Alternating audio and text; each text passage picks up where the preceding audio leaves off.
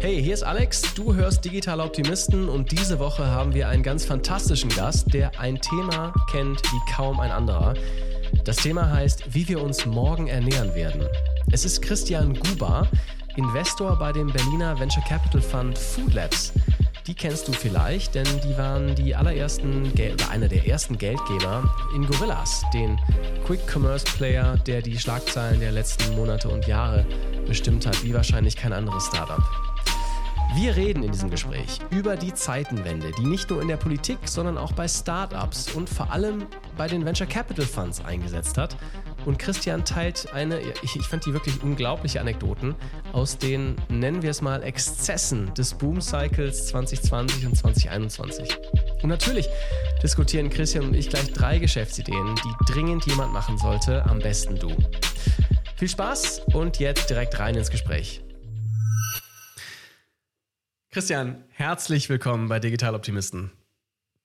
Ja, danke, freut mich hier zu sein. Wir kennen uns schon länger von mehreren Wegen. Ich freue mich sehr, dass du es endlich in den Podcast äh, geschafft hast. Und der Grund, warum ich mit dir rede, äh, sehr gerne mit dir reden will, ist, dass du eine sehr spannende Vita hast, finde ich. Du hast nämlich im Jahr 2019 mehr oder weniger mit dem ganzen Thema Venture Capital angefangen. Das heißt, du hast vor Corona mitgemacht. Du hast alle Hypes während Corona mitgemacht. Und dann jetzt stehen wir gerade in der, ich nenne es jetzt mal die Post-Corona-Malaise oder wie man es nennen will. Ja, also jetzt geht es halt ein bisschen runter. Sag mal, wie hat sich in dieser Zeit, in diesem Ritt seit 2019, das Verhältnis zwischen VC und Startup verändert? Ja, ist lustig, dass du es ansprichst, weil eigentlich fühlt sich 2019 ja noch gar nicht so lange her an, aber trotzdem hat man dann äh, in der Zeit tatsächlich schon, schon einiges, einiges erleben dürfen. Mein, wenn ich es jetzt vereinfacht sagen würde, dann würde ich sagen, dass 2019, Anfang 2020 es gefühlt das Verhältnis noch einigermaßen auf Augenhöhe war. Also es war sicherlich der Bias schon so in die Richtung, dass, dass ähm, auch, auch, auch da schon so war, dass wenn es einen, einen heißen Deal gab, dass, dass darum ähm, dann sehr gekämpft wurde. 2020, als es dann losging mit Corona, gab es zwischenzeitlich einmal diesen, diesen Crash, was man auch am, am Börsenkurs gut sehen, äh, gut sehen kann. Mhm. Ähm, wo es schon einmal kurz diese vielleicht eine ähnliche Situation gab, wie wir sie jetzt im äh, Frühjahr 2023 haben. Aber komischerweise ähm, ist das dann ganz schnell ähm, wieder verpufft. Also auch damals, ähm, 2020, wurden dann schon die Gespräche mit den Gründern geführt im Sinne von, achtet auf die Runway, ihr müsst Mitarbeiter entlassen. Das hat sich dann aber ganz schnell wieder gewandelt. Also als dann die, die Fed die Notenpresse so richtig angeschmissen hat, als es die ganze Crypto-Craziness losging, gefühlt wurde es da auch im, im VC-Markt nochmal deutlich verrückter.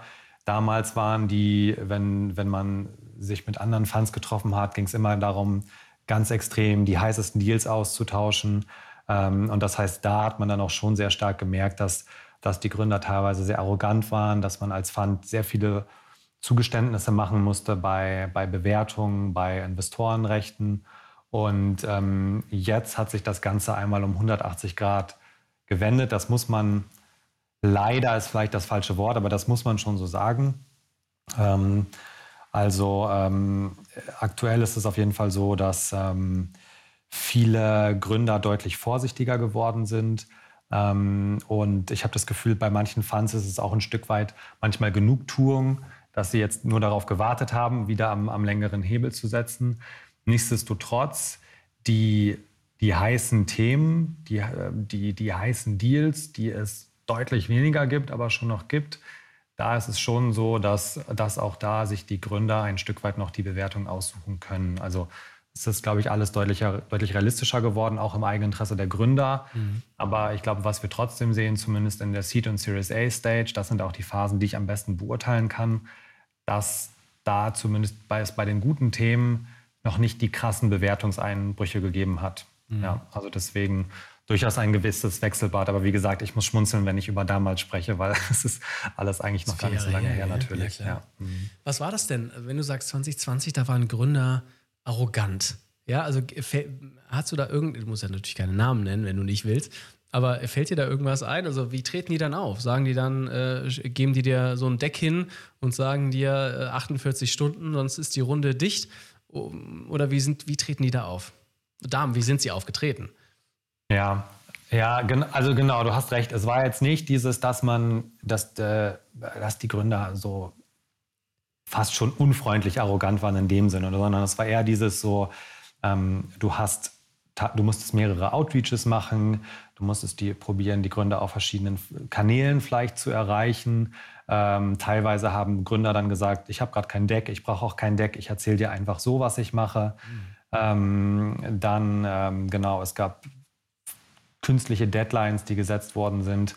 Ähm, ja, und dann entsprechend die Verhandlungen waren vor allem deutlich schwieriger. Also so in dem Sinne, äh, wo ein, dass ein Gründer richtig unfreundlich zu, zu mir war, das habe ich glücklicherweise nicht erlebt. Ich glaube, die verrücktesten Beispiele, die auch teilweise durch die Presse gegangen sind, waren dann ähm, vielleicht, äh, du erinnerst dich sicherlich auch noch, als Clubhouse groß war und da haben sich dann irgendwie Benchmark und Andreessen Horowitz darum gestritten, wer den Deal gewinnt. Und ich glaube, am Ende war es dann so, wer irgendwie die, die besten Models und den besten Rapper eingeflogen hat mit Helikopter, Echt? hat dann irgendwie den, den, den Deal gewonnen. Ähm, also das in dem Sinne waren sicherlich die verrücktesten Ausschläge. Die haben dann Rapper ins Clubhouse Headquarter gebracht, um zu zeigen, wir, wir sind die Hipsten. Genau, um zu zeigen, ich glaube, das hat Andreessen Horowitz gemacht, der, der Ben Horowitz, äh, ich weiß nicht, ob du sein Buch gelesen hast, mhm, ja, Hard Things, der, der zitiert ja auch immer ganz gerne äh, Rap-Lyrics. Ähm, der hat dann, um den Gründern quasi zu zeigen, was sie für ein gutes Netzwerk haben, ähm, und wie möglicherweise ah. die, die, die Prominenten auch unterstützen können, das Business aufzubauen hat sich dann wirklich darum bemüht, sowas zu machen und vor allem halt eben auch die dann einfach über Nacht mit dem, mit dem Helikopter eingeflogen. Ich glaube, ähnliche Geschichten, die so ein bisschen ins Extravagante gehen, gab es auch aus dem Berliner Ökosystem, dass dann VCs aus dem, aus dem Valley eingeflogen sind, dann die Gründer im Soho-Haus getroffen haben, Termsheet hingelegt haben und gesagt haben, hier, ich will investieren, schreibe einfach die Bewertung auf. Also solche, solche Geschichten gab es auch. Ähm, mhm. Und dann, ja, die absurdesten Geschichten, die du dann jetzt noch erlebst, ist, wenn du dann, wenn du dann hörst, was für Bewertungen teilweise Pre-Traction geflossen sind. Also ich habe letztens mit einer Firma gesprochen, ähm, ohne da jetzt zu konkret drauf einzugehen, aber offensichtlich hat es mit, mit unserer Branche zu tun, aus die beim MYC waren und ähm, eine Softwarefirma gemacht haben und die hatten Pre-Traction, ein Termsheet ähm, für eine, für eine Safe-Runde, also noch keine Equity-Runde, mhm. bei einem 67 Millionen äh, Bewertungscap Pre-Traction, eine Softwarefirma. Also komplett komplett absurd. Was ist so ähm, normal für, was, und damit äh, bringen wir das mal in, in Relation, was ist so normal für so ein, was würdest du jetzt dafür zahlen statt 67 Millionen Euro? Was wäre der Cap bei sowas? Also da war es, glaube ich, so, dass, dass die Runde auch ein bisschen größer war. Es war, glaube ich, so eine 5 bis 6 Millionen Runde, aber mhm. also man sagt ja im Schnitt immer so 20-prozentige Dilution. Ich glaube, was normal wahrscheinlich gewesen wäre für diese Firma, wäre vielleicht eine Runde um die eine Million bei ja, zwischen 10 bis 20 Prozent Dilution.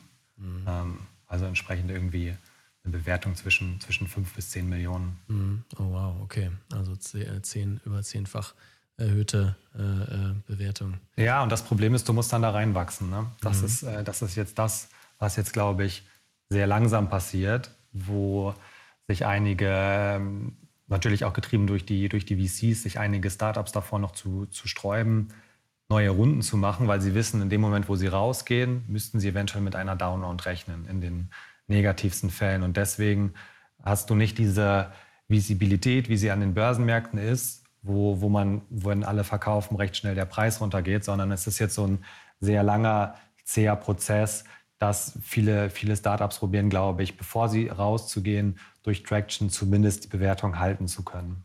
Mhm. Okay, das heißt, wenn, wenn im Jahr 2020 die VCs noch die Rapper eingeflogen haben, um zu zeigen, hey, die bringen wir auf eure Plattform, die, die geben euch Traction. Wie ist denn das Klima jetzt? Du hast schon angedeutet, dass das sich geschiftet hat und du hast auch angedeutet, dass viele Gründer gerade alles tun, um nicht raus aus dem Haus zu gehen, denn da ist es gerade ziemlich ungemütlich. Da müssen sie mit Downrounds rechnen, also einem Abschlag an ihrer Bewertung, ja, was super schlecht ist, auch für die Economics, dann für Gründer, ja, um dann irgendwann auch mal später auch mal äh, einen guten Exit zu machen. Ähm, wie ist es denn jetzt? Also, was macht ihr äh, mit eurem aktuellen Portfolio? Wie schaut ihr auch auf möglicherweise neue Investments? Was hat sich geändert? Ja, also ist die, um es vereinfacht zu sagen, wenn du mit, mit vielen Funds sprichst, viele Funds würden sagen, aktuell gehen gerade nur die Ventures raus, die entweder nicht das notwendige Backing haben von ihren Funds ähm, oder es und es dadurch notwendig haben, äh, nötig haben zu raisen, oder es gehen die raus, bei denen es so gut läuft, dass die sich das leisten können.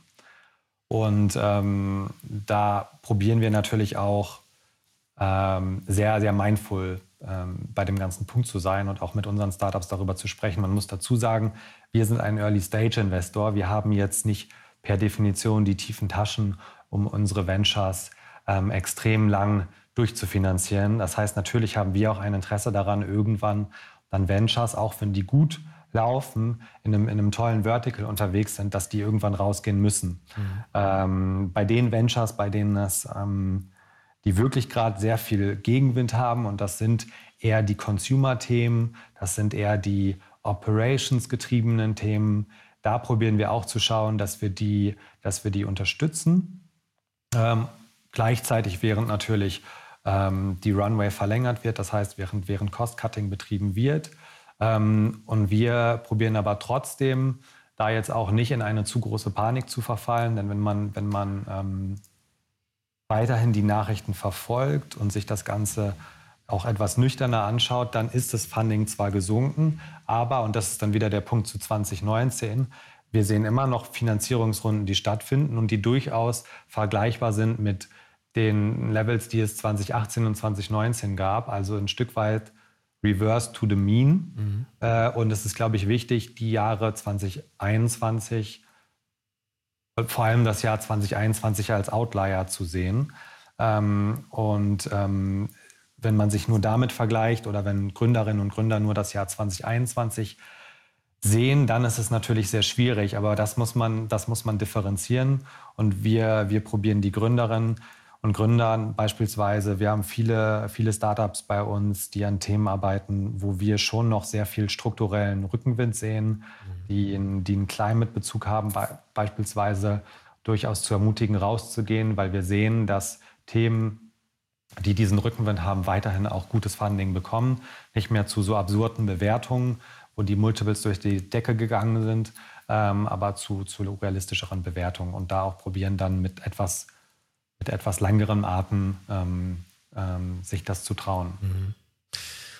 Das ist ein gutes Stichwort, äh, denn äh, in dem VC-Fund, in dem du arbeitest, Food Labs, äh, ihr investiert in die Food-Branche, war zum Beispiel auch einer der ersten Investoren in Gorillas. Da habt ihr eigentlich sehr schön diesen, diesen Zyklus mitgemacht. Ähm, die Food-Industrie hat auch in den letzten Jahren auch eine erhebliche Wendung genommen. Und lass mich mal ein Beispiel machen, ja. Ähm, und zwar Beyond Meat. Die waren noch vor 2019 schon äh, vielleicht der erste gehypte, die erste gehy richtig gehypte Company. Leonardo DiCaprio hat investiert, Bill Gates, ja, und ja. das war damals das richtig große Ding. McDonalds hat einen McPlant gemacht, ist ähm, 2019 an die Börse gegangen und äh, ist äh, aktuell äh, liegt der Wert der Aktie bei 16 Dollar. Das ist 93 Prozent äh, weniger als das, was sie 2019 hatten. Ja? Oder ich weiß gar nicht, ob 2019 in die Börse gegangen wären, aber da war der Höhepunkt ihrer, äh, ähm, ihrer Bewertung an der Börse. Und ähm, man sieht halt, dass vieles jetzt auch mit einer steigenden Inflation, dass vielleicht viel Down, dass sicherlich viel Downtrading passiert, ne, weil die Produkte auch nicht die günstigsten sind. Äh, die alternativen Patties, äh, die Burgerprodukte von Beyond Meat. Und da gibt es einige Beispiele. Ja, haben jetzt auch viele ähm, 20 Prozent ihrer äh, äh, Arbeitnehmer entlassen. Und das, was ich so spannend finde, ist, bevor äh, ähm, ähm, ein anderer Wettbewerber, Impossible Burger, ein, überhaupt einen Burger verkauft hat, haben die schon 183 Millionen Dollar an Fund, Funding geraced. Ja, also bevor die einen Burger verkauft haben. Mhm. Und das hat mich so gefragt, ähm, wie schaust du denn auch auf die Food-Branche? Ja, war das auch äh, so ziemlich aufgepumpt äh, in der letzten Zeit? Alles ging, auch dann Corona, wir waren alle zu Hause, haben alle gekocht und konsumiert. Und jetzt kommt so ein bisschen mit steigender Inflation, wieder mit hm, Konsumenten gucken wieder mehr auf die Preise. Ist da so ein bisschen, wenn ich jetzt mal spitz formuliere, so ein bisschen, mh, hm, ja, so ein bisschen wieder Normalität eingekehrt, auch in dem Markt? Ja, du hast natürlich total recht. Äh, Beyond Meat ist ein Beispiel. Das andere prominente Beispiel ist, glaube ich, Oatly. Und ähm, ich sehe das Ganze mit einem, mit einem lachenden und mit einem weinenden Auge. Ich glaube, insgesamt ist es aber gar nicht so, so negativ, wie es jetzt vielleicht erscheint. Und zwar ähm, gibt es ganz viele unterschiedliche Ansätze, wie man sich diesem, diesem Problem der, der, der aktuellen Situation in der Ernährungsindustrie nähern kann. Es gibt unterschiedliche technologische Ansätze. Ähm, Beyond Meat und Impossible und auch Oatly, das ist alles plant-based. Und ähm, die plant-based Technologien, da gibt es auch hier gibt's große Fortschritte mittlerweile. Aber um es etwas vereinfacht zu sagen, sehen wir da vergleichsweise wenig technologische Differenzierung. Und was mhm. passiert ist, ist, dass recht schnell klar geworden ist, dass ähm, große Lebensmittelkonzerne, Nestle ist, glaube ich, ein ganz gutes Beispiel, die haben Garden Gourmet gelauncht, dass die es schaffen, ähm, die Technologie ein Stück weit nachzumachen und selber dann ähm, auf den Markt zu bringen. Und dann ist es deutlich weniger eine IP-Sache, sondern Beyond Meat und Oatly sehen sich eigentlich einem Branding- und Distribution-Spiel ausgesetzt, wo natürlich die großen Spieler sich deutlich besser auskennen und deswegen jetzt da auch für deutlich mehr Wettbewerb gesorgt haben. Und aufgrund des erhöhten Wettbewerbs tun sich diese Spieler natürlich auch deutlich schwieriger. Und am Anfang wurde es gehypt, weil es diesen Effekt des Neuen gab. Beyond Meat war ausverkauft in Deutschland. Alle wollten es ausprobieren, was zeigt, glaube ich, dass grundsätzlich eine Offenheit dafür da ist. Das ist das eine. Das andere, was, glaube ich, aber auch eine große Rolle spielt, ist, dass die Produkte einfach noch nicht da waren, wo sie sein sollten. Mit Blick auf den Geschmack, mit Blick auf die Liste an Inhaltsstoffen, die da drin sind, mit Blick vielleicht auch teilweise auf den Preis. Und wir sind eigentlich erst total am Anfang bei einer großen notwendigen Wende im Ernährungssystem. Also eine Sache, die uns wahnsinnig antreibt, neben der wirtschaftlichen Opportunität, ist das ganze, ist der ganze Impact Angle. Und zwar sind 25 Prozent der globalen Treibhausgasemissionen sind verbunden eben mit der, ähm, mit der globalen Foodindustrie. So, das heißt, ähm, ich selbst bin, bin, äh, bin kein Veganer, aber ich bin mir sehr darüber im Klaren, dass es notwendig ist, da über Alternativen nachzudenken, zumindest was konventionelle Massentierhaltung angeht. Und das heißt, was wir zwingend brauchen, sind eigentlich noch bessere Ansätze. Und die sind aber jetzt gerade alle erst noch, ich sag mal, in der Pipeline. Wir sehen jetzt das über den Fermentationsansatz dass da ganz spannende neue ähm, Produkte gerade entstehen. Wenn wir beispielsweise über Precision Fermentation sprechen, total spannend, weil Precision Fermentation ähm, ermöglicht es, um es mal vereinfacht zu sagen, letztlich identische Proteine, die du beispielsweise im Käse findest, herzustellen. Und zwar mit äh, Mikroorganismen, was viel, viel effizienter ist als, als konventionelle äh, Tierhaltung. Also das heißt, während Oatly irgendwie noch eingeweichte Haferflocken waren, ähm, äh, was technologisch vor 20 Jahren sicherlich komplex, aber jetzt nicht mehr so komplex ist, wird es in den nächsten zwei bis drei Jahren Produkte geben, die äh, das, wie gesagt, auf den Markt kommen und den Käse sowohl geschmackslich als auch von den Inhaltsstoffen deutlich weiterbringen. Mhm. Und die große Hoffnung und die große Wette, die wir, die wir haben, ist, dass es mit, mit immer besseren Technologien und Ansätzen dann auch eine deutlich höhere Adoption auf der Konsumerseite gibt. Aktuell ist es so, die tatsächlich die pflanzlichen Milchalternativen sind schon, da gibt es sogar schon eine ganz gute Adoption Rate, die liegt in den USA so bei 20 Prozent.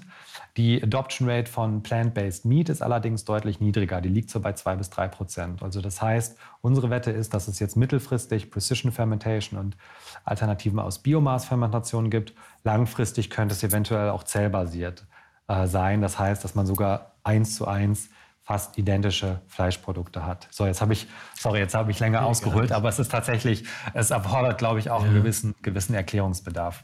Ja, also ich glaube, was, was ich auch spannend finde, am Ende ist ja, ich mache es jetzt mal schwarz-weiß, ja, also ich, ich tue den äh, äh, Leuten bei Beyond Meat da Unrecht, aber letztlich ist ja Beyond Meat, da werden verschiedene Zutaten, Quinoa und Linsen und was auch immer zusammengepackt manscht, ja, und dann wird dann versucht, äh, etwas äh, herzustellen, was so möglichst nah an einen, an einen Patty kommt, an so, so einen Hamburger äh, äh ja, äh, Fleischbulette.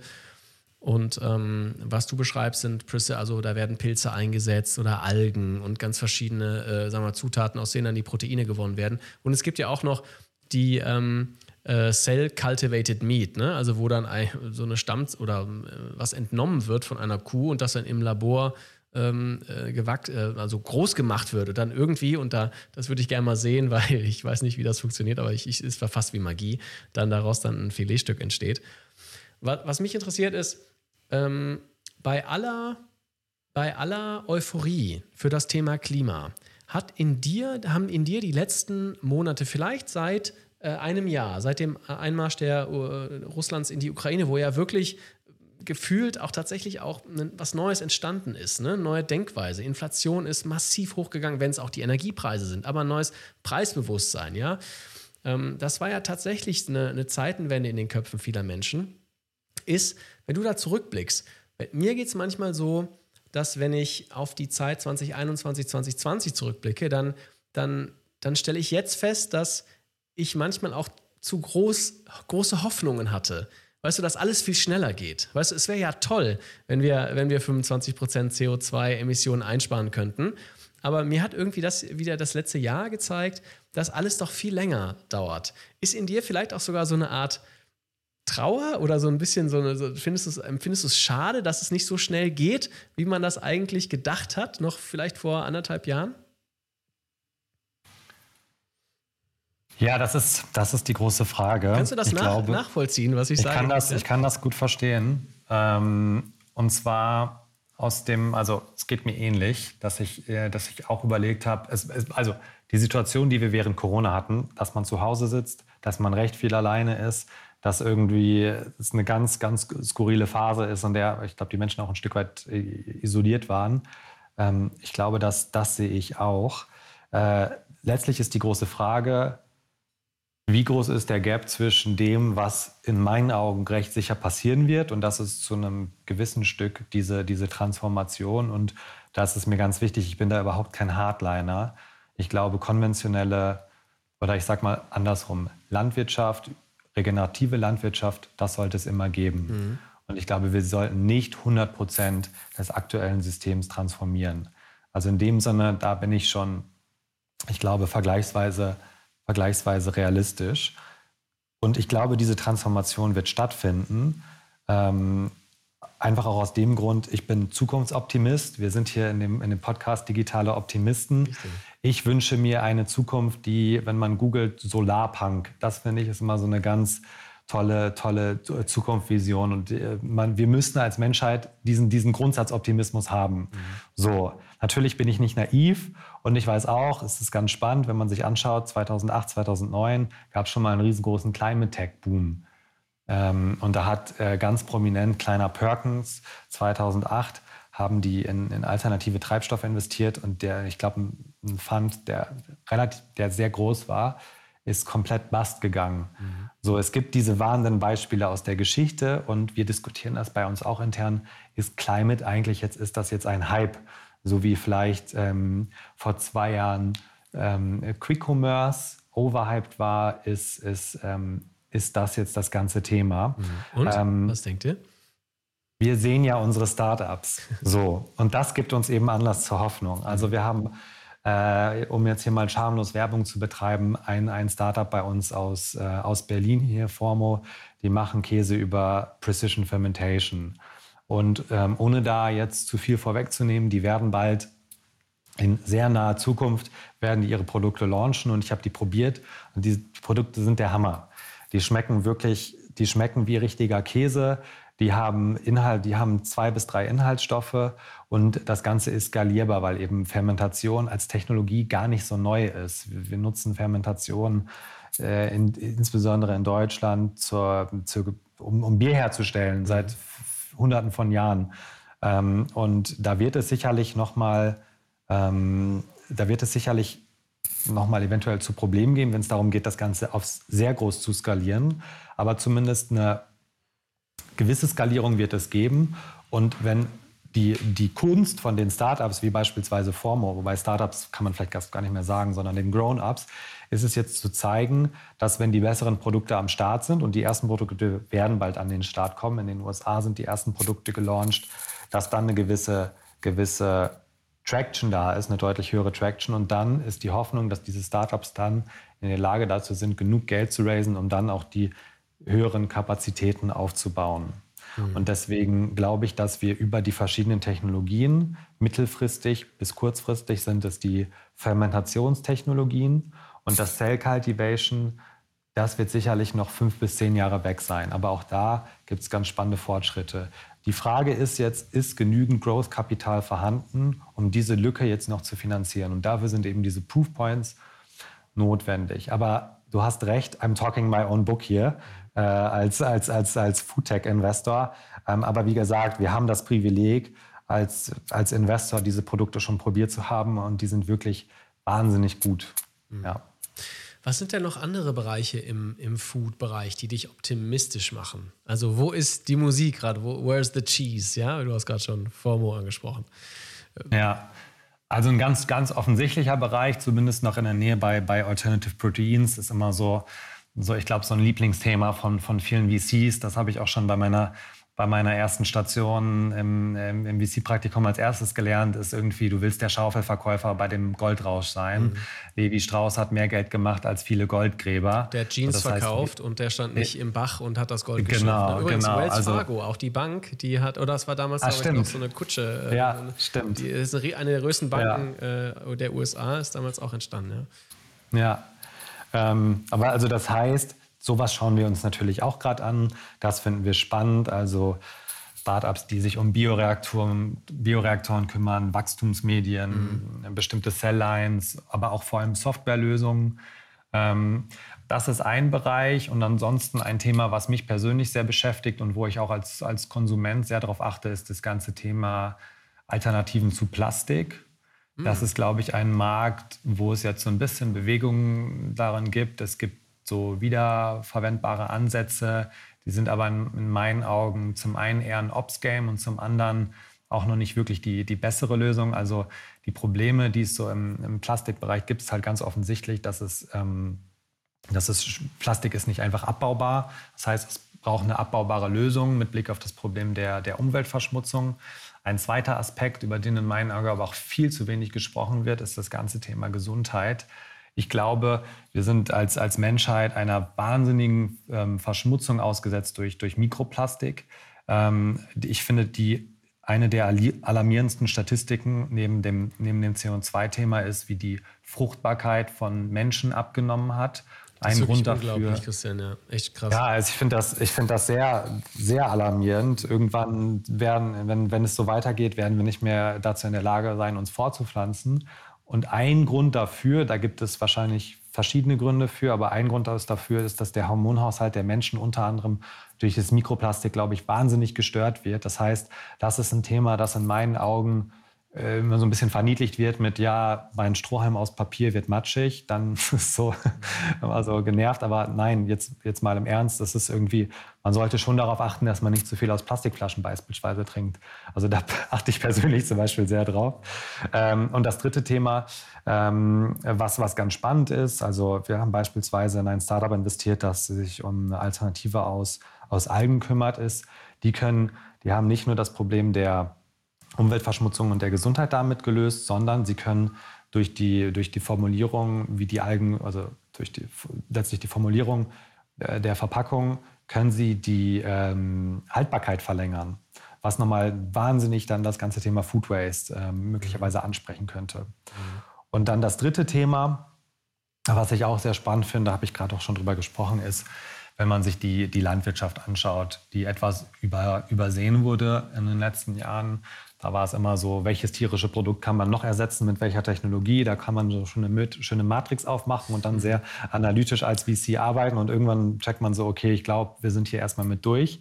Ähm, aber das ganze Thema Landwirtschaft, regenerative Landwirtschaft, Biodiversität, äh, äh Biodiversity ähm, äh, sind, sind wahnsinnig wichtige Themen. Und regenerative Landwirtschaft beispielsweise ähm, ist im Endeffekt, wenn es, wenn es richtig funktioniert, ähm, sogar CO2-neutral. Mhm, das stimmt. Das, das kann man sich gar nicht vorstellen, was, was das für einen Effekt hat, regenerative Energie auf was die äh, Speicherung von CO2 im Boden, auf äh, aber auch die, ähm, wie ähm, Ernten äh, eigentlich ja. davon beeinflusst werden, ja, was man da im Boden hat und was wir mit dem Dünger machen.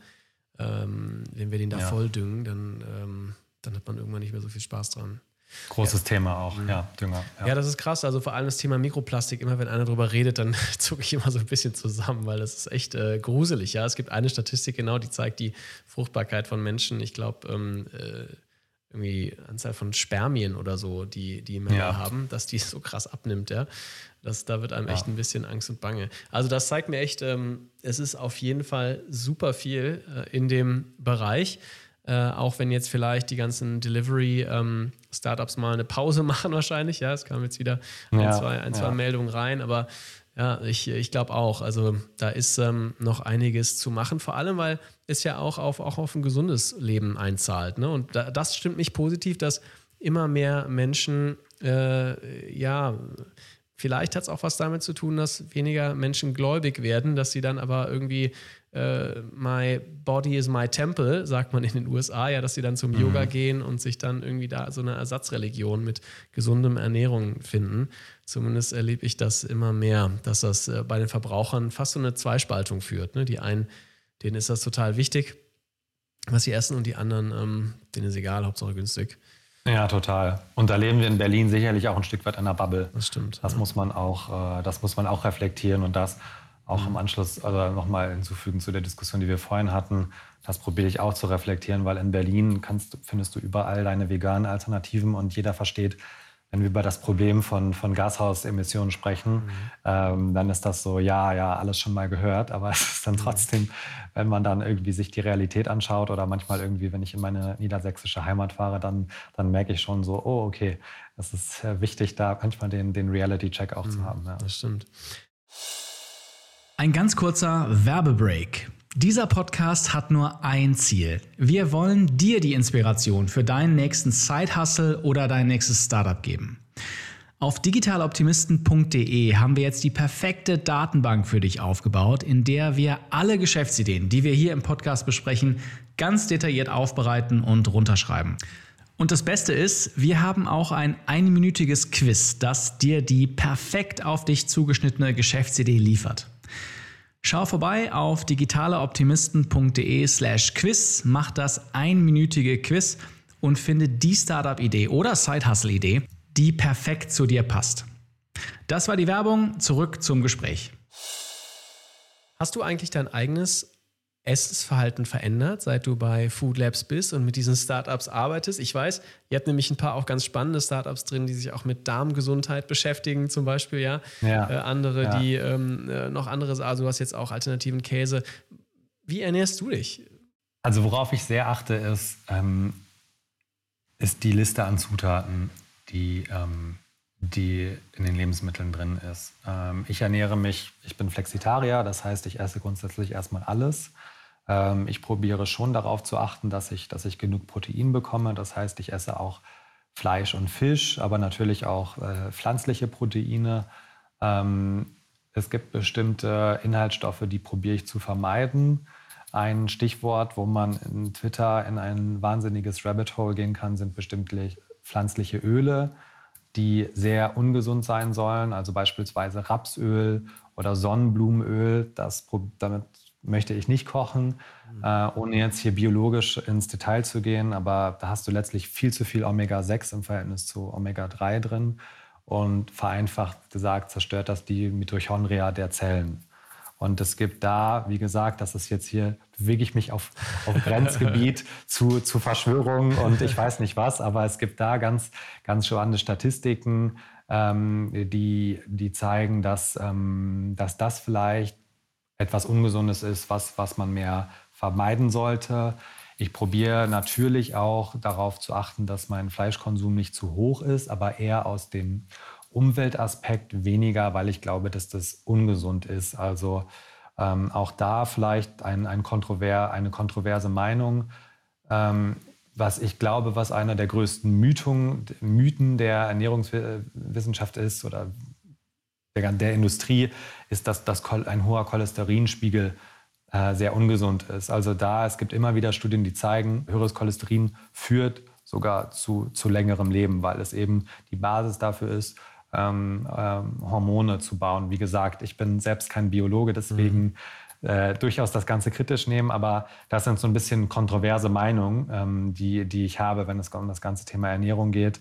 Ich glaube, der wichtigste Grundsatz, unabhängig davon, ob man jetzt viel oder wenig Fleisch isst, ist einfach, dass man probiert, auf die Verarbeitung der Lebensmittel zu achten. Mhm. Und da bestimmtes Junkfood ähm, und vor allem viel Zucker zu vermeiden. Mhm.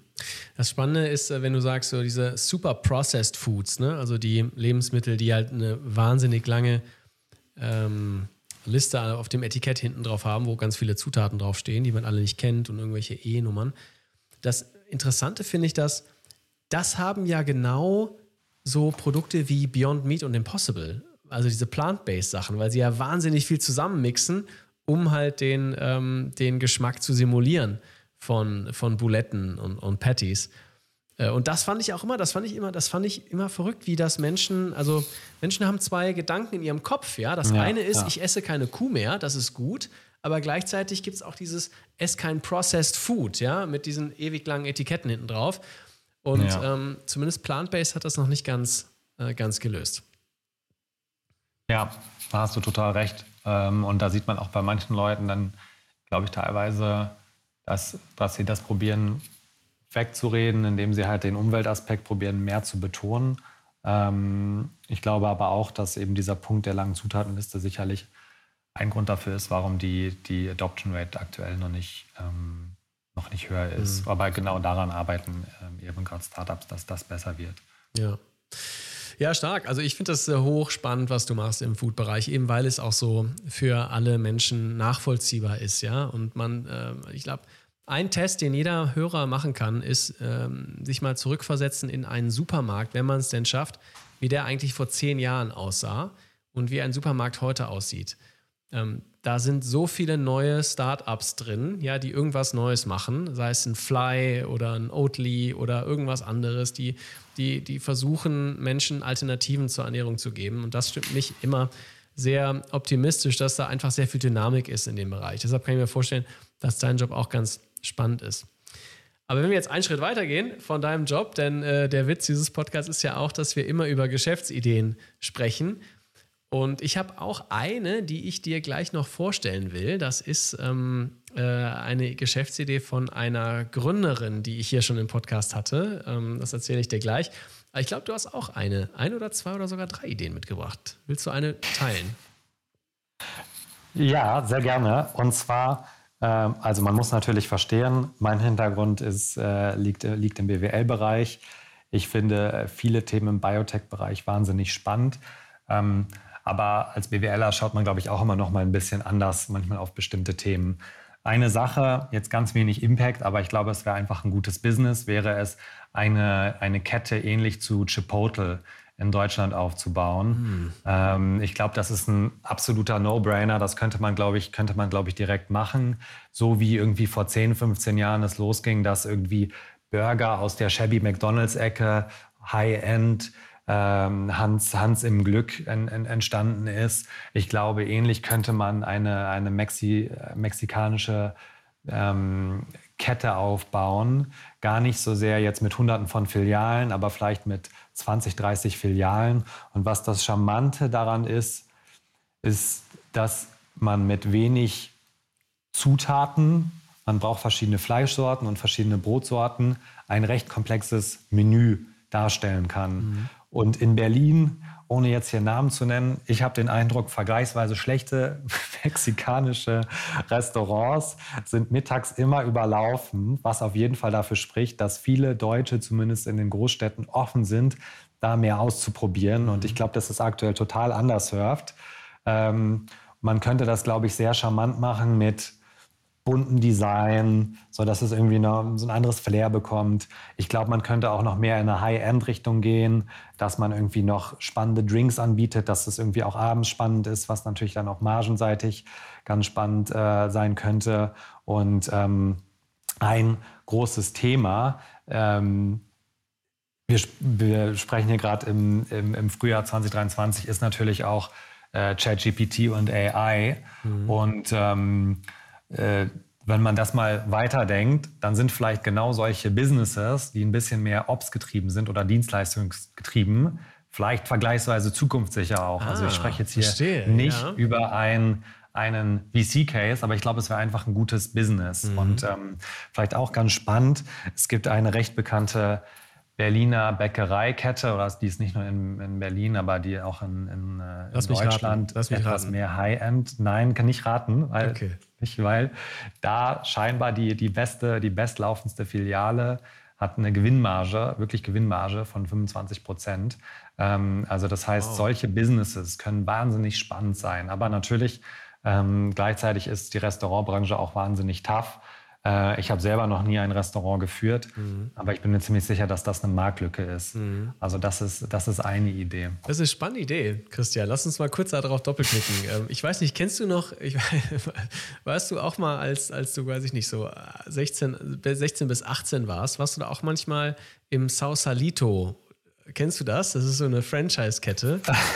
so, so, ähnlich wie Bar Barcelona. Ja, so, ja, vielleicht oder? ganz ähnlich. Ja, ja das war stimmt, damals, ja. also das war, ich weiß gar nicht, ob es die noch ja. gibt. Ähm, ja, doch, wir hatten so einen Verschnitt auch bei mir auf dem Dorf. Ja, ja okay. Also und da, da gab es immer so, ähm, das gab so ein Cocktail-Ding eigentlich, aber die hatten auch so ein bisschen so auf mexikanisch gemacht. Aber das war natürlich ja, nicht, nicht das Mexikanisch, was jetzt Chipotle. Und ich glaube. Das Essen sollte schon gut sein. Das, das ist schon so ein bisschen. Äh, Sollten jetzt nicht nur Tortillas mit, mit irgendwie Plastikkäse überbacken. ja, genau, so was. Aber ja, ja so Tortillas, ja, so was ja. Plastikkäse. Irgendwie so, so ein Taco oder so. Und wenn du mal schaust, was für ein. Äh, ich habe ein paar Jahre in, in äh, Kalifornien gelebt, da, da diese mexikanische Küche, die ist da so präsent. Ja, also ich weiß, es ist ja, also ich weiß gar nicht wenn man von Tex-Mex-Küche spricht, äh, es ist, also ich, es ist fast nur mexikanisch, ja, auch in Kalifornien, wahnsinnig äh, starker Einfluss und total beliebt. Auch, ähm, ich meine, Taco Bell war ja eigentlich die erste Version davon, ein richtiges, riesiges Franchise. Aber dann kam ja. Chipotle so als, ich glaube, die haben sich ein bisschen High-End positioniert. Und die haben, ich habe neulich noch einen Bericht über die gelesen, zufälligerweise. Da haben die irgendwie gesagt, ähm, we only use ethnic, nee, nicht, we only use ethical food oder sowas. Also irgendwie so, mhm. also die ja. versuchen da auch so ein bisschen vielleicht, ähm, es gibt auch so eine Burgerkette, die sonntags zu hat, die auch total gehypt ist in den äh, USA. Chick, Chick-fil-A, Chick genau. Auch ja. so ein neues mhm. Ding, weißt du, was ja. nach Burger King, McDonalds irgendwie so die nächste Welle von, von Dingern ist. Ich kann das durchaus sehen. Äh, Und auch gesagt. zeigt, dass die Zahlungsbereitschaft, die Produkte müssten gut sein und dann kann man, glaube ich, trotzdem einen guten Premium auf die, auf, auf die Produkte erzielen, mhm. so dass es sich, dass es eine gewisse Überrendite gibt. Mhm. Also ich glaube, das wäre etwas, da müsste man sich natürlich gut mit dem, mit dem Business beschäftigen, aber das ist etwas, ja, ich glaube, mhm. das, das könnte man gut machen. Ja, ja das heißt, Franchise-Modell aufbauen und, äh, ja. und dann entsprechend Viva Piano skalieren. Ähm, irgendwie. Stimmt, nach Vapiano gab es eigentlich nicht mehr so viele Konzepte, oder? Die ist irgendwie deutschlandweit. Ja, ich glaube, Vapiano, die haben das wahrscheinlich überspannt. Ich glaube, die waren ja zwischenzeitlich sogar insolvent. Die mhm. haben es wahrscheinlich zu groß gedacht. Ich weiß, irgendwann hast du auch international, selbst in Asien, in, auf jeden Fall auch in Europa, die haben sich wahrscheinlich übernommen. Also ich glaube, die Kunst wäre, dass man irgendwie sich auf den, auf den Kernmarkt konzentriert, 20 bis 50 Filialen in Deutschland in den passenden großen bis mhm. mittelgroßen Städten. Also insbesondere auch, also ich komme aus der Nähe von Hannover und da die, die Restaurantauswahl in Hannover ist nicht überwältigend. Ähm, und insbesondere da könnte ich mir vorstellen, dass sowas beispielsweise auch sehr gut funktionieren würde. Mhm. Studentenstädte, ja. ja. Leute, die immer, ja, kann ich verstehen. Cool. Nicht schlecht. Finde ich gut. Ja. Hast du noch eine, bevor ich dir dann äh, deine Meinung zu einer anderen Idee fra äh, frage? Ich habe ich hab noch zwei, auch bezogen, mhm. bezogen zum Job. Äh, eine ist ähm, auch das eher ein, ein, ein gutes Service-Business, was man, glaube ich, aufbauen könnte. Was mir immer wieder im Job auffällt, ist, und ich hoffe, ich trete jetzt hier keinem, keinem dazu nahe, aber wir bekommen oft Decks von, von Fundraising-Advisern, ähm, Financial Services, die, die wahnsinnig schlecht gemacht sind und die, über, die vielleicht passen für Series B Stage und Onwards oder Series A und Onwards. Aber ich glaube, es gibt aktuell noch noch keine gut oder wenig gute professionelle Fundraising-Advisor für Startups mhm. in der Pre-Seed- und Seed-Phase. Vielleicht liegt es daran, weil die Runden zu klein sind und die Kommissionen sich dafür nicht lohnen. Ich sehe da aber trotzdem einen riesengroßen Hebel, den man haben könnte, wenn man sich etwas auskennt in der Branche, wenn man versteht, wie Fundraising funktioniert, auch die Psychologie des Fundraisings, wie ein Deck aufgebaut sein muss. Ähm, der Scherz ist immer, wenn von irgendeiner Bank was kommt, dann ist immer Project XYZ, dann kommt ein Deck, Schriftgröße 8, die hässlichsten Beraterslides, die du zuletzt vor 15 Jahren gesehen hast. Mhm. Und das ist direkt also außer du investierst irgendwie deutlich später, dann schaut man sich das vielleicht an, aber eigentlich zumindest unterbewusst. Natürlich schauen wir uns immer den Case faktisch an und überlegen, ob das inhaltlich Sinn ergibt, aber das Unterbewusstsein spielt natürlich eine große Rolle. Und ich verstehe das nicht, warum da so vieles nicht so gut ist. Da denke ich immer mal wieder so, sollte ich jemals arbeitslos werden, dann wäre das etwas, wo man, glaube ich, direkt auch vielen Ventures helfen könnte. Mhm. Und ähm, die die dritte Idee. Darf ich noch kurz einhaken? Ja, sorry, natürlich. Ja. Weil das finde ich spannend. Ähm, äh, erklär mal kurz, warum schicken dir Banken Pitch Decks zu von Seed und Series A Startups? Nehmen die dann so einen Financial Advisor und kontaktieren euch dann und dann sagen die, macht das so wie ein Berater? Oder warum kriegt ihr von Banken Pitch Decks? Ja, letztlich die Rolle von diesen Advisern ist, wenn der, wenn der, der Gründer oder die Gründerin sagt, ich möchte, ich möchte mich nicht um Fundraising kümmern, ich will das, soweit es geht, outsourcen. Was auch sehr valide ist in einem spätphasigeren Venture. Mhm. Wenn es wirklich da, wenn es ein Startup gibt, was schon ein paar hundert Mitarbeiter hat und der Gründer, der CEO, hat total viel um die Ohren, ähm, dann macht es Sinn, mit Profis zu arbeiten, die genau wissen, welche Growth-Investoren für dich passen und die auch dieses Netzwerk dahin haben. Aber in der frühesten Phase wirst du als Gründerin oder Gründer auch dadurch da, danach beurteilt, ob du in der Lage bist, diesen Fundraising-Prozess zu machen. Das ist ein Stück weit, wenn der muss es die Person schaffen, als, als Spiegel dessen, ob sie auch Sales kann. Mhm. Storytelling ähm, auch, oder? Ich meine, ja, oder Storytelling, genau. Die, die Invest, also wenn du Investoren gewinnen kannst, dann kannst du auch Mitarbeiter gewinnen oder Partner. Kannst du die Marketingmaterialien aufbauen, kannst du zeigen, dass du irgendwie schwierige Sales machen kannst, wo es nicht so leicht ist, Zugang zu bekommen. Und wir sehen es oft, dass insbesondere technische Gründerinnen oder Gründer, die da vielleicht nicht so Lust drauf haben, das dann teilweise denken, das source ich aus, ich lasse wen anders mein Deck bauen, ich lasse dann die, wen anders die, die Outreaches machen zu den, zu den Investoren. Aber das ist direkt eigentlich, eigentlich in der frühesten Phase ist es noch Kernaufgabe mhm. des, des CEOs und deswegen ist es auch immer so ein Stück weit negatives Signaling. Schon Red Flag. Und ich oder? glaube, das könnte man so machen, dass man vielleicht einen Advisor hat, aber es nicht so offensichtlich mhm. ist. Also Verstehe, dass er so hinter den Kulissen sozusagen genau. sagt, guck mal hier, ja. ich mache eine Intro oder, oder, ähm, oder so. Ich, oder ich helfe dir, die, mhm. genau, ich helfe dir, das Deck zu bauen, die Investorenliste zu machen, mhm. die Outreaches zu machen und natürlich auch Zugang zu dem Netzwerk, mhm. ähm, was, was ein Grund ist, ja. Eigentlich ist es echt eine coole Idee. Wundert mich, dass es das nicht gibt. Weil ich weiß, dass es einige, das sind dann aber häufig so Personen, einfach bekannte Personen im, im Berliner oder Münchner Ökosystem. Genau, es gibt bestimmte Angels mhm. ähm, oder eher, ehemalige VCs. Wie gesagt, ich habe das auch jetzt noch nicht hochgerechnet, wie viel Aufwand zu einer möglichen Kommission gegenübersteht. Mhm. Aber gefühlt hätte ich gesagt, das könnte man schon machen. Ich glaube, die, die Personen, die es wahrscheinlich am besten können, helfen können, sind häufig selber noch im VC und haben deshalb keine Lust darauf. Mhm. Ähm, naja, Kann, trotzdem. okay, also du rechnest dann sozusagen, wenn dann irgendwie eine, ähm, eine Million Euro äh, äh, Pre-Seed äh, geraced wird, ähm, dann bleibt natürlich nicht so viel übrig, ne? dass du dann sagen kannst, ich nehme jetzt hier irgendwie äh, 10% oder so, das wäre dann schon ein ziemlicher Batzen, um dann wirtschaftlichen Case drauf zu bauen. Ja, mhm. ja das ist wahrscheinlich einer der Gründe. Aber vielleicht gibt es einen Ansatz, das Problem zu umgehen. Mhm. Ja, spannend. Das finde ich aber eine spannende Idee. Hm, müsste ich mir auch mal, würde ich, gucke ich mir auch mal an, äh, den Markt. Da hast du, hast du ein Türchen in meinem Kopf äh, aufgetreten.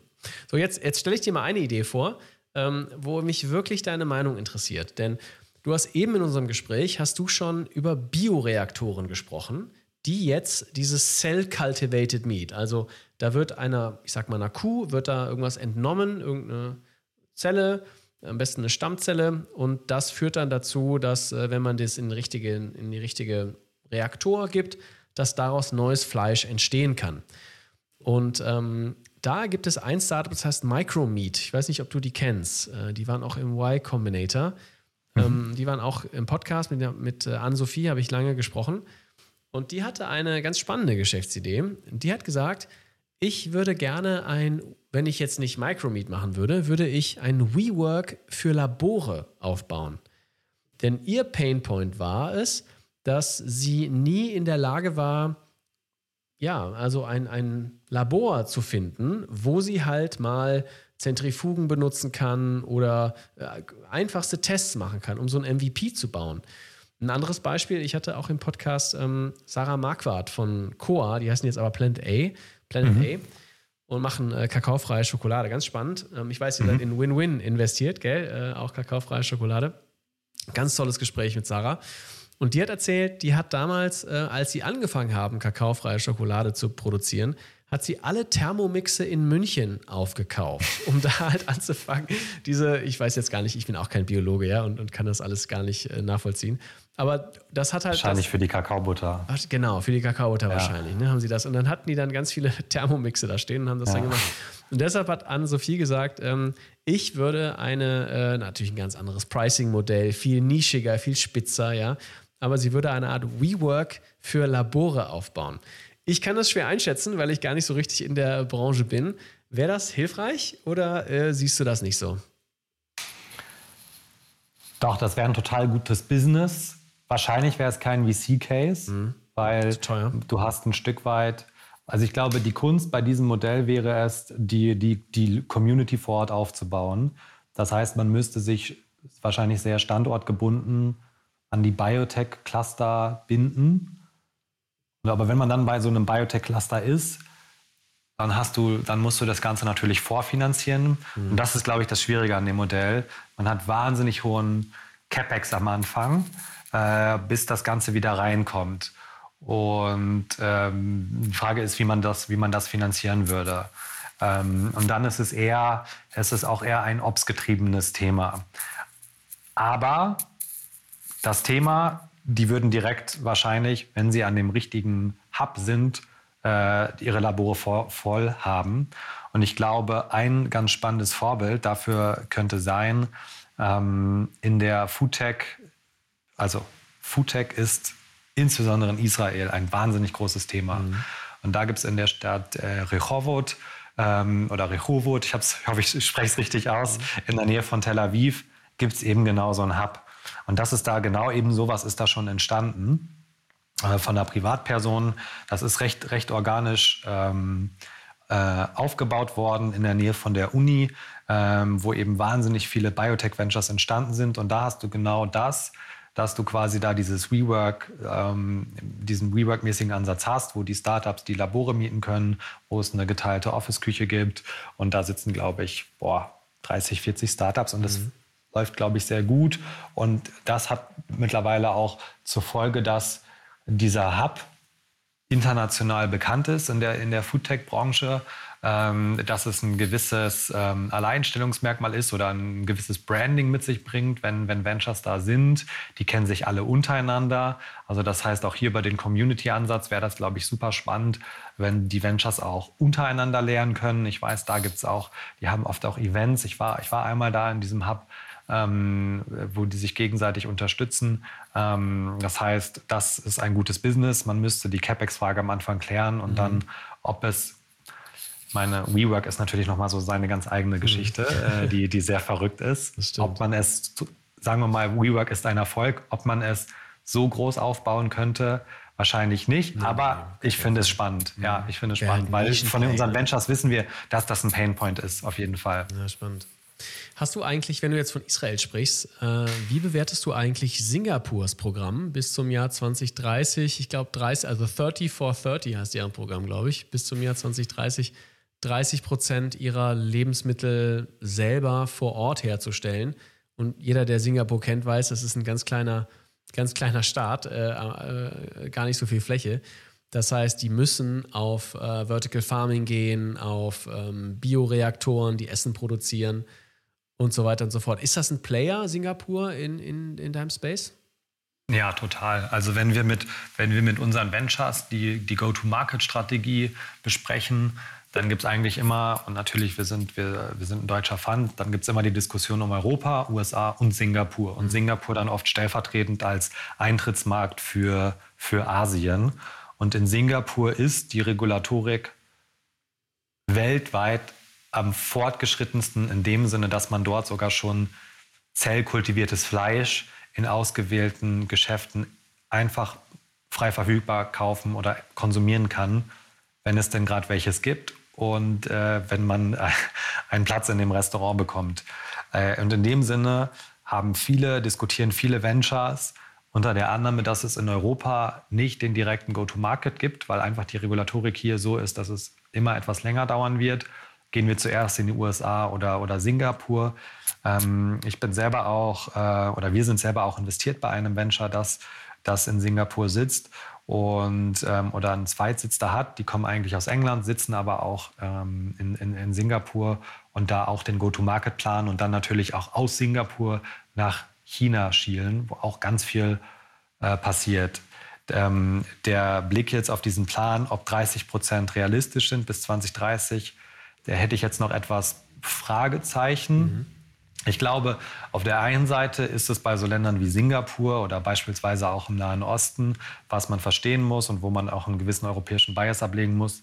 Diese Länder haben einfach das Problem der ähm, Lebensmittelsicherheit. Mhm. Dass es nicht sicher ist, dass, dass man immer genug zu essen hat. Ähm, einfach aufgrund ja, der, der, der Umweltbedingungen. Und deswegen wird das da auch so getrieben. Einfach weil, glaube ich, die Regierung teilweise die Sorgen haben, dass sie irgendwann nicht mehr genug ähm, ähm, Nahrungsmittel haben. Auf der anderen Seite, und das ist jetzt wieder dann, warum man durchaus auch bullisch auf Europa sein kann. Wir haben jetzt viel über das Negative gesprochen mit der, mit der Regulatorik. Aber was durchaus für Europa spricht, ist, also zum einen erhoffe ich mir, dass durch die strikten Regulatorikanforderungen die, die ähm, Konsumentenakzeptanz höher sein wird, weil die Konsumenten darauf vertrauen, dass die Produkte hier gut getestet worden sind, was, glaube ich, in den USA teilweise nicht der Fall ist.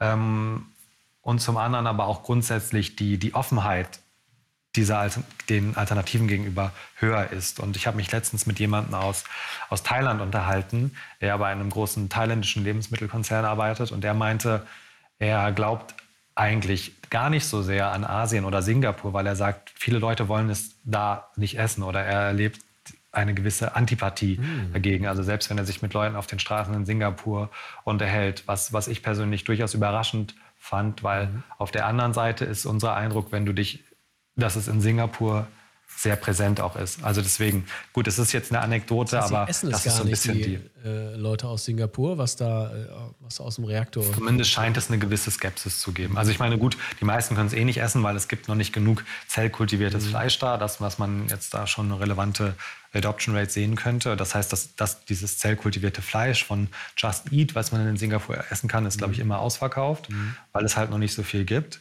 Ähm, aber die Frage ist schon, ob, äh, falls es genug gäbe, ob es direkt die große Akzeptanz fände, wenn mhm. ich jetzt der, den Anekdoten hier ähm, mhm. glauben darf. Ja, das ist die große, das ist halt der, die große Frage am Ende. Ist das, das ist die große Frage, ja. Das, ist, das, das sollte genau doch möglichst gegeben sein, ja, zumindest ja. aus Sicht von Singapur. Na gut, du hast noch, äh, was ist deine dritte Geschäftsidee, Christian? Ja, ich muss natürlich auch eine Sache hier fachlich sagen, zu dem, womit ich mich tagtäglich beschäftige. Und zwar, ähm, wenn ich genug Zeit hätte, und hier, ich habe noch keine, keine konkrete Idee, weil das wahnsinnig komplex ist, aber wir glauben schon daran, dass das ganze Thema Biotech und Biomanufacturing ähm, eines der großen Themen in den nächsten 20, 30 Jahren sein wird, ähm, weil es gibt bestimmte technologische Entwicklungen, die eben dafür sorgen, dass es erst jetzt diese, diese Biotech-Revolution ähm, gibt, wie es sie bei Computern und IT schon in den 80er, 90ern gegeben hat. Ähm, das ist beispielsweise die CRISPR-Technologie, die, die Gene-Editing erlaubt und die ist so richtig erst seit, seit fünf bis zehn Jahren überhaupt äh, cost-competitive geworden. Ähm, und was ich damit sagen will, ist, das sehen wir durchaus als Meta, also als riesengroßen Makrotrend. Und wenn ich jetzt genug Zeit hätte, etwas zu gründen, dann würde ich mir sehr genau anschauen, was ist eigentlich gerade das Software- und Tech-Stack von vielen Biotech-Firmen und wo gibt es Unterschiede zu dem, wie es vielleicht bei anderen in anderen Branchen ist. Und beispielsweise ist ähm, bei, bei bestimmten Experimenten fallen unheimlich viele Daten an, die ausgewertet werden müssen. Das ist vielleicht jetzt auch wieder spannend mit Blick auf die ganzen Entwicklungen ähm, durch, durch OpenAI beispielsweise. Das ganze Thema Proteindesign ähm, könnte spannend sein. Es kann aber auch eine recht profane SaaS-Lösung sein für die Labordokumentation. Mhm.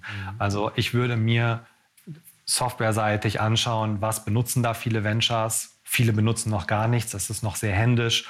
Und ich glaube, da gibt es sicherlich auch, ohne jetzt etwas Konkretes im Kopf zu haben, wenn man sich die Tech-Stacks verschiedener Software-Startups mit den Biotech-Ventures vergleicht, gibt es da bestimmt gute Cases, mhm. die, man, die man gründen könnte und dann auch noch eher ein VC-Case sind als meine Ideen mit mhm. Chipotle und, und Fundraising Advisor. Ja, aber beides, ja. ganz ehrlich, beides sind ja. auch völlig valide Ideen. Ne? Und, aber was sind das für Biotech-Firmen? Sind das alles, die du jetzt, über die du nachdenkst? Sind das alles junge Startups, ja, die, die gerade loslegen? Oder sind das alles so etablierte Konzerne, ja, die aber gerade plötzlich eine neue Technologie oder jetzt mit anfangen, mit neuen Technologien zu arbeiten, plötzlich mit völlig neuen Datenmengen konfrontiert sind?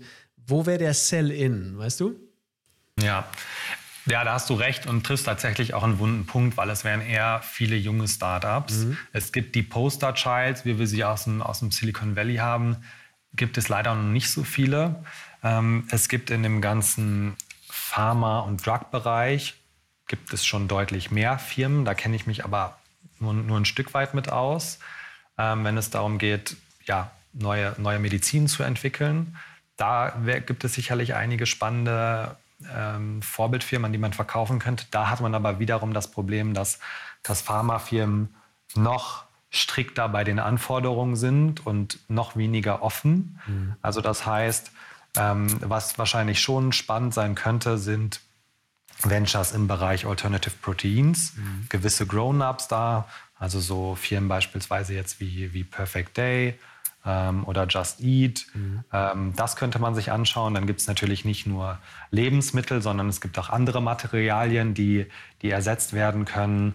Ähm, also zum Beispiel Leder, ähm, so in die Richtung. Also die Frage ist letztlich, Irgendwann kann man hier auch überlegen, was kann man biologisch eigentlich alles eventuell ersetzen, beziehungsweise man muss natürlich nicht alles ersetzen, just for the, nur einfach um es zu ersetzen, aber wo gibt es Bereiche, wo, ähm, wo die aktuelle Methode der Herstellung äh, nicht effizient oder sehr umweltschädlich ist. Ähm, also das, das, wären, das wären so ein paar Ventures, die ich, die ich im Kopf hätte, aber auch das müsste man sich natürlich gut überlegen. Ja, ja klar. Okay, nicht schlecht. Biotechnologie, Software as a Service. Was ich daran immer spannend finde, ist, ähm, ich mag so Nischen-Cases und es ist auch das, was du eben gesagt hast.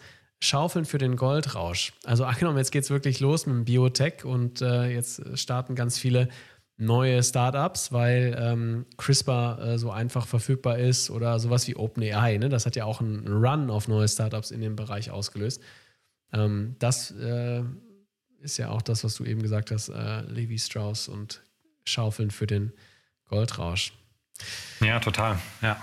Christian, cool. Mensch, vielen Dank für deine Gedanken. Das war ein super spannendes Gespräch. Ich glaube, wir haben einen ziemlich großen Bogen gespannt äh, über deine Arbeit als ähm, VC äh, und wie du über den Markt nachdenkst. Auch ich fand es spannend, von dir mal zu hören, diese letzten ähm, paar Jahre, ja, die ja wirklich echt wahrscheinlich in drei unterschiedliche Kapitel einsortiert werden können. Alle mit ihrer eigenen Herausforderung, aber auch irgendwie ihrem Zauber äh, ein Stück weit. Ja.